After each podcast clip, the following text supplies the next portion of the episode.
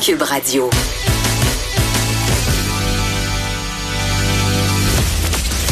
Elle ne tourne jamais sa langue cette fois avant de parler. Geneviève Peterson, féministe assumée.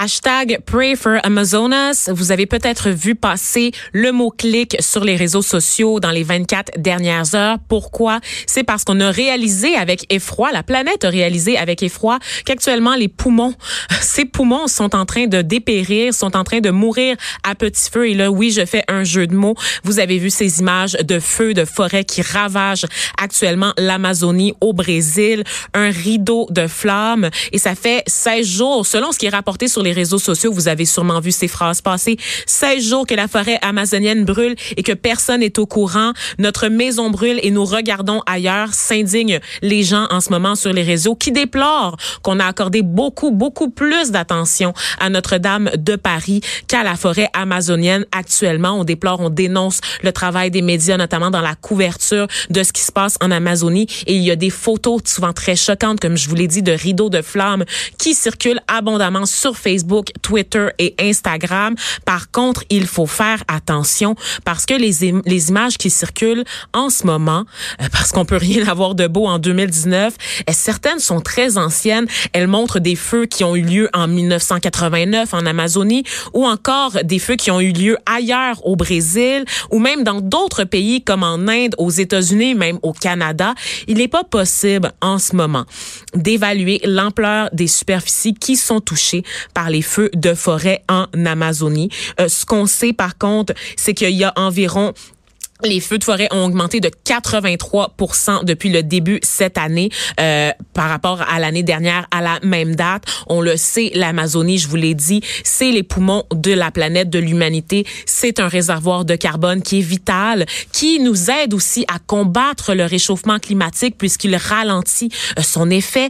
Euh, on sait aussi que l'Amazonie est riche en faune, en flore, qui abrite 3 millions d'espèces de plantes et d'animaux, dont 1 million sont c'est-à-dire qu'ils sont propres au Brésil uniquement. Évidemment, cette catastrophe pour l'humanité met aussi en lumière tous les enjeux qui sont reliés à la déforestation au Brésil parce qu'on le sait, l'enjeu le, plus pressant qui guette la forêt amazonienne en ce moment, c'est le fait qu'on cède des territoires à des exploitateurs, à des gens qui sont là euh, pour euh, développer des commerces, des habitations, pour utiliser le bois également de ces forêts-là.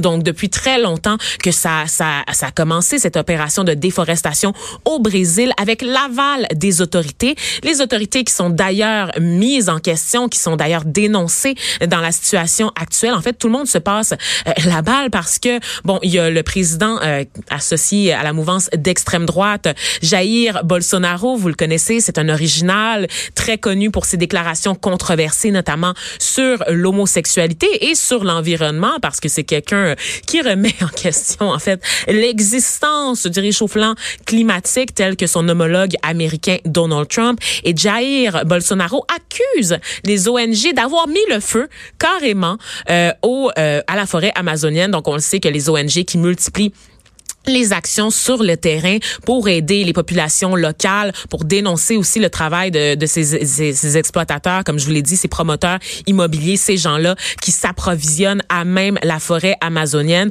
Donc, Jair, pour Jair Bolsonaro, il s'agit d'une action concertée des ONG là, qui irait foutre la merde dans la forêt amazonienne. Et évidemment, de l'autre côté, on dit que le gouvernement n'a rien fait pour protéger là, cette espèce, euh, cette forêt qui appartient, à qui appartient l'Amazonie, l'humanité, si vous en croyez ces ONG. Et évidemment, euh, bon, ça, ça, ça continue de faire couler beaucoup d'encre, toute cette question, parce que c'est très inquiétant. Et on en parle, on fait le point sur la situation avec Benoît Descaries Secours, qui est chercheur post-doctorant au Centre de recherche de Montréal sur les inégalités sociales et les discriminations. Il est également spécialiste de la violence politique au Brésil. Il est avec nous au téléphone. Monsieur Descaries Secours, bonjour. Bonjour, merci de l'invitation à discuter avec vous. Merci à vous. Donc, euh, vous avez surveillé de près la situation en Amazonie. Qui dit vrai dans cette histoire qui oppose le président Jair Bolsonaro aux ONG du pays? Oui, bon, qui dit vrai? Vous l'avez dit, euh, cette année, on a remarqué euh, une augmentation de la, des, incendies de forêt d'environ 80% comparé à l'année dernière, une augmentation aussi de la déforestation d'environ 80 Et puis, il faut noter que ces données-là ont été dévoilées par le principal institut scientifique qui est chargé euh, d'étudier la déforestation, qui est l'Institut national de recherche spatiale, parce que c'est à partir d'images satellites qu'on analyse minutieusement euh, la déforestation, dont le directeur de l'Institut, pour avoir révélé ces données-là, a été mis à la porte par le président Bolsonaro en disant que ces données étaient mensongères, mais n'a pas apporté de preuves, n'a euh, pas soutenu ses dires là lorsqu'il a dit ça, et puis il l'a remplacé par un de ses collègues euh, militaires. Donc, on sait que Bolsonaro est un ancien militaire. Il fait l'apologie euh, de l'époque de la dictature militaire aussi au mhm. Brésil, qui s'est mhm. déroulée de 1964 à 85.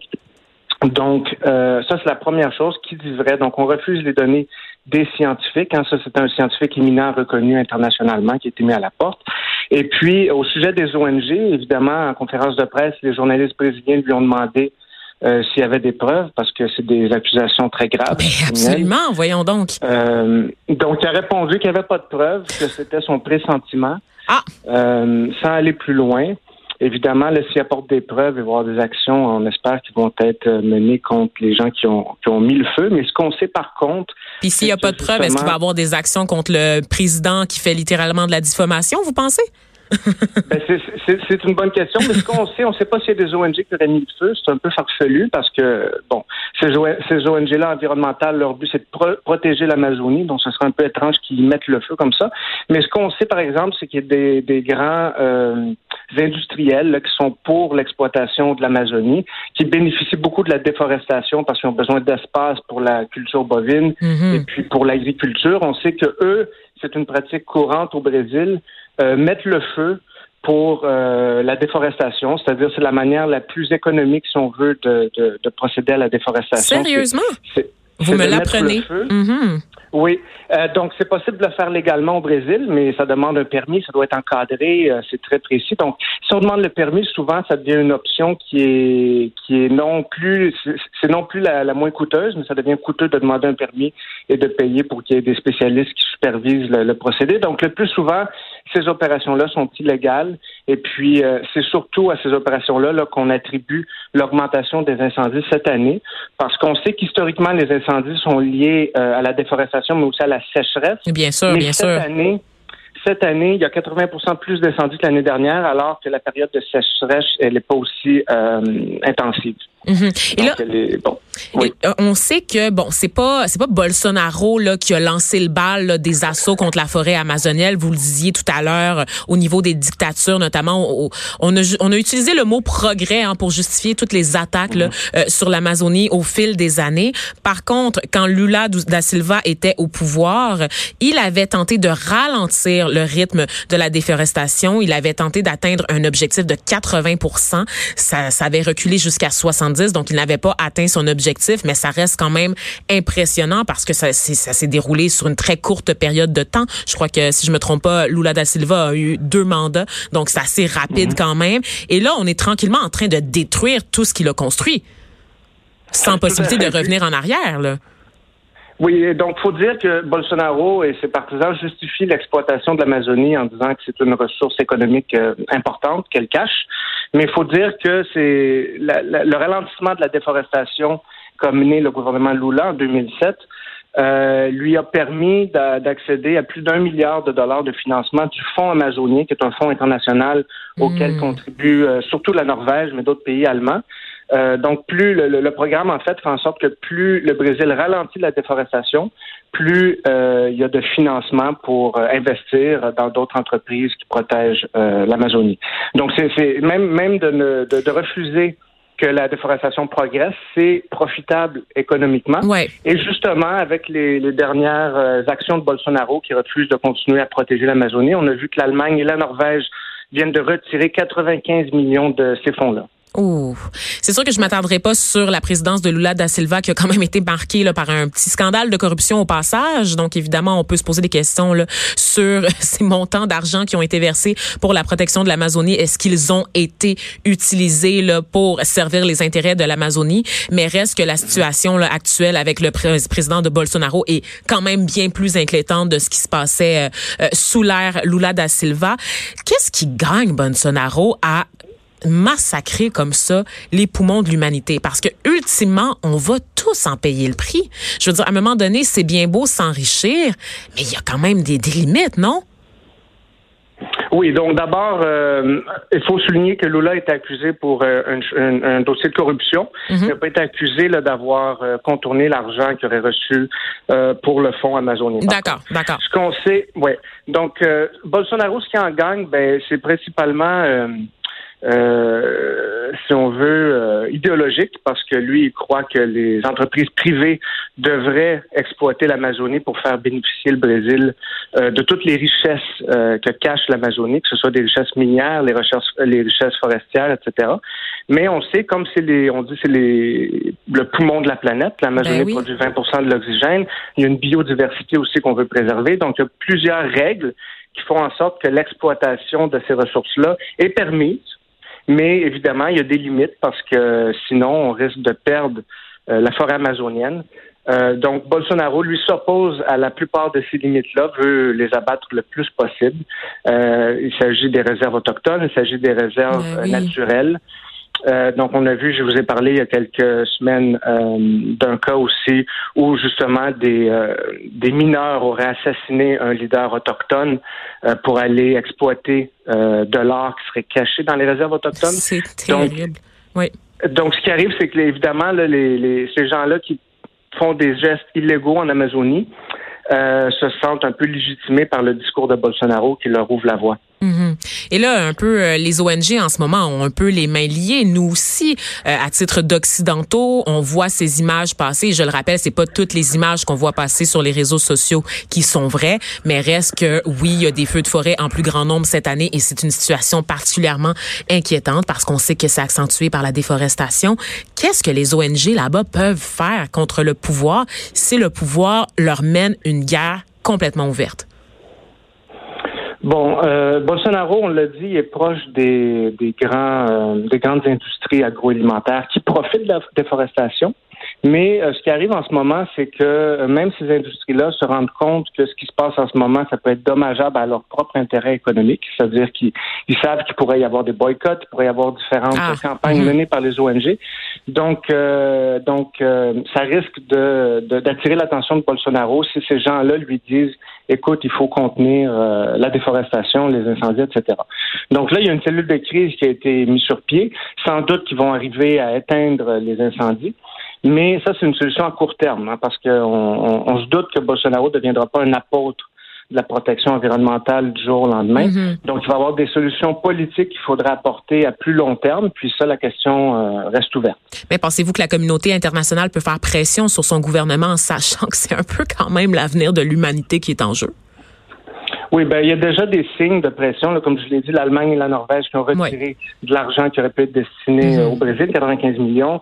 Bon, il y a des leaders un peu partout autour du monde qui prennent parole euh, contre euh, ces politiques.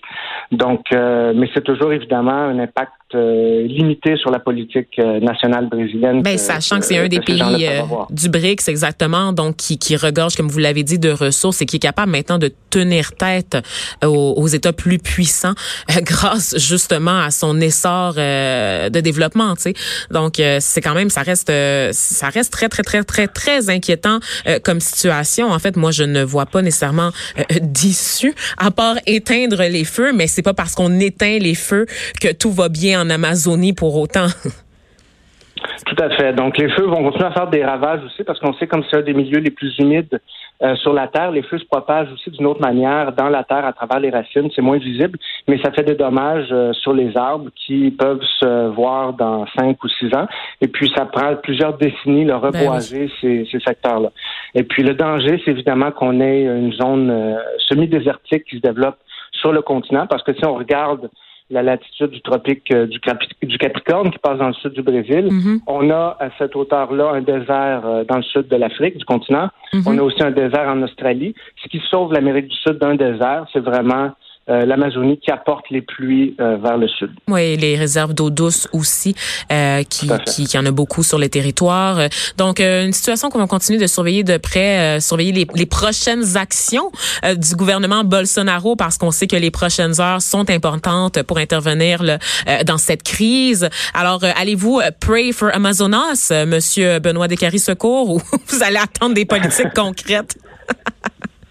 Bon, je ne sais pas si je suis assez religieux pour prier, mais on va, on va espérer qu'il y ait euh, une solution à long terme qui soit adoptée, euh, une solution politique et que nos mhm. leaders aussi prennent position. Absolument. Donc, je le rappelle, vous êtes chercheur post-doctorant au Centre de recherche de Montréal sur les inégalités sociales et les discriminations et vous êtes également spécialiste de la violence politique au Brésil. J'espère qu'on aura l'occasion de se reparler justement de ces tensions sociales, donc d'aller creuser un peu plus là-dedans euh, éventuellement. Donc, merci à vous, Benoît Descaries-Secours, d'avoir accepté cette demande de revue. Bonne journée. Je vous remercie. Bon après-midi. Au revoir.